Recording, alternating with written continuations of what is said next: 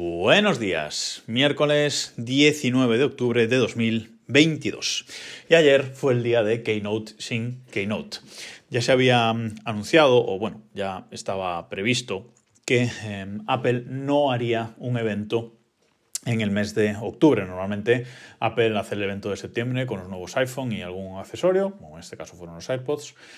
Hace un evento en octubre con eh, iPads y hace un evento en noviembre con Max. Mm, no todos los años se producen los tres, normalmente son dos de tres, pero bueno, este año eh, parecía, ya había avisado Mark Gurman, el, periodista de Bloomberg, que no habría evento en octubre. Y no hubo evento, pero ayer creo que a las 3 de la tarde, por ahí, Tim Cook puso, eh, digamos, un tráiler en su cuenta de Twitter, un pequeño vídeo titulado Take Note, toma nota, como anunciando que ese día se venía algo por parte de Apple. Y efectivamente, a las 5 de la tarde, Apple, mediante nota de prensa, hizo actualizaciones de sus productos. Em, y de nuevo, hemos visto en este lanzamiento la gran incoherencia de Apple en, muchas cosas y, hay cosas que han sido un poco de risa en las actualizaciones de, de ayer. Para empezar, no me quiero enrollar demasiado, pero bueno, para empezar, Apple actualizó el iPad básico, el iPad de 10 eh, pulgadas, el iPad mm, de educación, entre comillas, denominado hasta, hasta ahora. Lo ha actualizado con un diseño muy similar al del iPad Air, eh, con los bordes finos, entre comillas, ¿vale? Con esos bordes eh, finos, con ese nuevo diseño que tiene también el iPad mini, tienen ahora todos los iPads, es este iPad, como digo, básico de décima generación, aunque han dejado a la venta el de novena generación, Ahora veremos por qué. Y bueno, al final pues le han metido, eh, le han actualizado el, chip, le han metido Touch ID en el botón de, inicio, no tiene Face ID. Eh, bueno, lo han presentado en, varios eh, colores, muchas mejoras y sobre todo puerto USB-C. Este era el último iPad que quedaba con conector Lightning y ahora pues lo han pasado también a USB-C. Una cosa curiosa de este, de este iPad es que tiene la cámara, la cámara de, videoconferencias, la tiene en el lado largo del, rectángulo, cuando hasta ahora siempre la habían tenido en el lado corto y el resto de iPads la tiene en el lado corto. La tiene en, el lado largo, como digo, para bueno, poder usar un poco más como portátil, ¿no? entre, entre comillas. Además, eh, este iPad tiene un Smart Connector nuevo, ya sabéis, estos tres puntitos metálicos que, sirven para cargar el iPad y para conectar eh, accesorios, y los tiene por la parte de abajo. En el lado contrario donde está la cámara, pues en la parte de abajo tiene estos conectores. Ya ha presentado un nuevo teclado y unas nuevas fundas magnéticas y el teclado se conecta por la parte baja a este Smart Connector. Además, ese teclado, eh, que es actualizado con respecto a los teclados que había hasta ahora de los iPads, de los iPads Pro, eh, sobre todo, tiene eh, una fila de teclas de función, algo que ese teclado de los iPads hasta ahora no tenía. Todo esto, eh, muy bienvenido. Mm, el problema de este, de este iPad, pues que es compatible con el Apple Pencil, pero es compatible con el Apple Pencil de primera generación.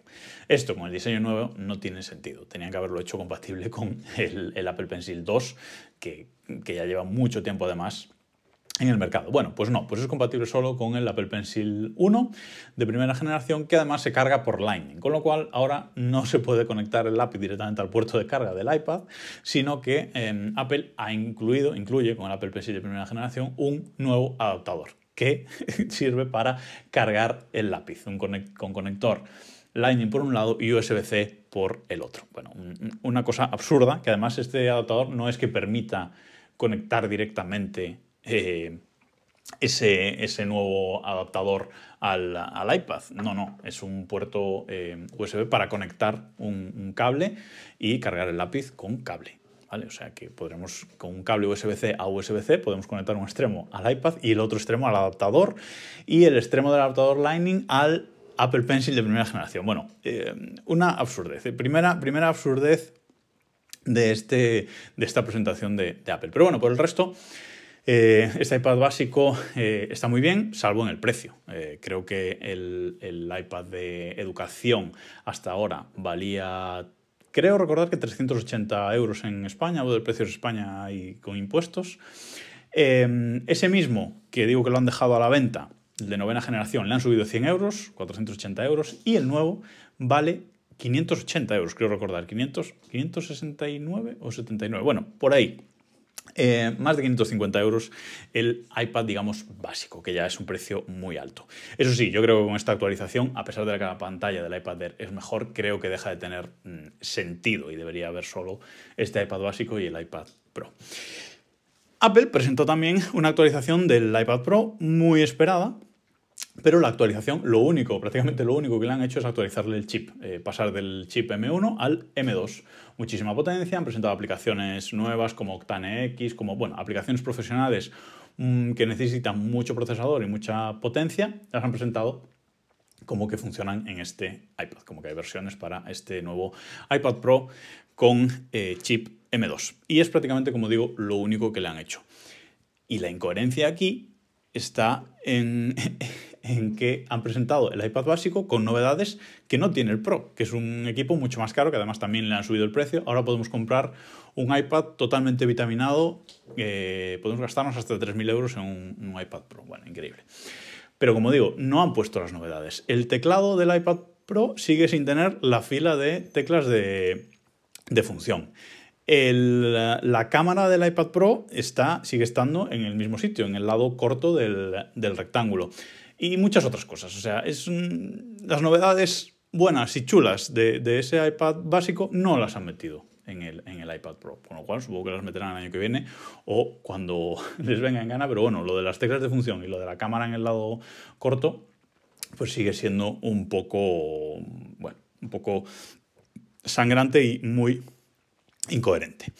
Y por último, Apple presentó, eh, que es una noticia buena, y que a mí en general pues me, ha gustado, un nuevo Apple TV, un Apple TV 4K de tercera generación. Recordemos que Apple sacó el Apple TV 4K original, el año pasado sacó el Apple TV 4K de segunda generación con un nuevo mando, un mando renovado, que quizás es lo, es lo peor que tiene el, Apple TV eh, pues 4K original y, anteriores, con un nuevo mando, pues eh, ya sabéis, de aluminio, eh, con una distribución de teclas eh, diferentes, en esa zona touch, una zona touch más pequeña, bueno, con flechas de función, más funcional, un mando mejor, en, definitiva. Y es un mando eh, que se cargaba por Lightning. Bueno, ¿qué cambios trae este nuevo Apple TV 4K? Pues que le han puesto el chip A15 Bionic, el, chip que tengo yo en mi, iPhone 13 Pro Max, o sea que lo han hecho mucho más potente. Y además em, han puesto puerto USB-C al mando, con lo cual el mando ahora se carga por USB-C al fin. Y creo, no sé si está confirmado, creo que sí, que ese nuevo mando no le han metido el chip 1 y no le han metido esa función de eh, buscar que parecía que, tenía que, tenía que llevar, pero no, que yo sepa, no, no tiene el chip 1 eh, para poder eh, buscarlo como si fuera pues, un AirTag en definitiva. No pasa nada, pero por lo menos han actualizado, como digo, ese, ese conector de carga. ¿Qué ha hecho Apple con el Apple TV en general? Bueno, pues se ha cargado todos los Apple TV anteriores que había, hasta ahora se vendía el HD, el 4K de segunda generación, etc. Y lo que ha hecho es sacar dos versiones de este Apple TV 4K de tercera generación. Una versión básica, digamos, que vale 170 euros redondeando, que no tiene conector Ethernet, cuidado con esto, y no tiene compatibilidad con el protocolo domótico Thread. Esto me sorprende porque no es que la compatibilidad por Thread no se pueda eh, ofrecer sobre Wi-Fi, sino que parece que Apple ha decidido directamente quitarlo, con lo cual no tiene conector Ethernet ni tiene eh, esta compatibilidad con el protocolo domótico Thread. Lleva HDMI 2.1, lleva Wi-Fi 6 con MIMO 2x2, eh, Bluetooth 5.0. Esto no lo han autorizado, que en los últimos productos estaban poniendo Bluetooth 5.3, pero bueno, no creo que sea tampoco eh, necesario. Y 64 GB de almacenamiento, que era lo que, los que tenían la versión superior de los Apple TV anteriores.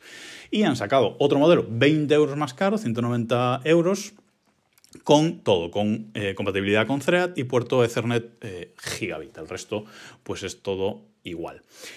Esto está muy bien porque 190 euros es 30 euros más barato de lo que le valía el Apple TV 4K de segunda generación hasta ayer por la mañana.